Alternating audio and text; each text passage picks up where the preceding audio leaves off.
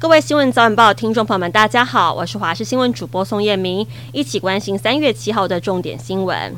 距离清明节还有将近一个月，但不少民众已经开始提前扫墓。由于天干物燥，加上民众用火不慎，近来各地公墓火警频传。南投埔里五号发生了一起森林火警，林管处动员了二十二名国家森林救火队员，彻夜开辟防火线灭火。大火整整烧了二十四小时才扑灭，但是三点五公顷的林地已经付之一炬。二零二四大选，外界都在关注各政党如何布局。国民党副主席连胜文昨天接受网络节目专访时表示，不赞同办理党内初选，因为党内没有很好的初选传统，也没有在短时间之内愈合伤口的组织文化。他认为应该根据科学数据协调，共同推出能取得胜利的人，并表示欢迎郭台铭回来国民党。更坦言，他不认为郭台铭会因为无法代表国民党参选而冲冠一怒自己出来选，跟国民党硬碰到底。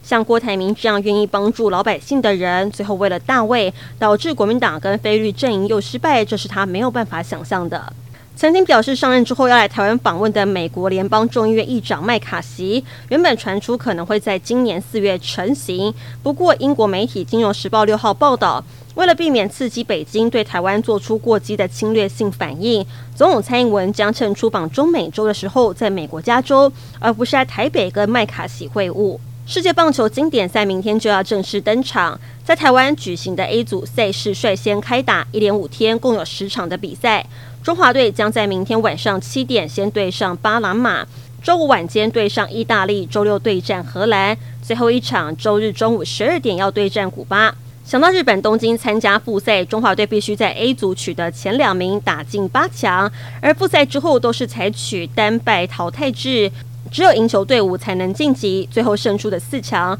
将在美国迈阿密进行冠军决赛。中国国务院总理李克强在五号进行卸任前最后一次工作报告，对此，日本产经新闻台北支局长石坂明夫认为，报告没有具体内容，唯一值得讨论的就是经济成长目标。不过，美国在科技方面对中国进行压制，加上外资大规模撤离，更严重的还有人才流失。他表示，中国想达成今年设立的目标相当困难。更指出，这次二十大不再提改革开放跟经济建设，变成了中国梦以及对党要忠诚，让大家对于中国的经济发展失去信心。石柏明夫更认为，以中长期来看，中国的经济相当悲观。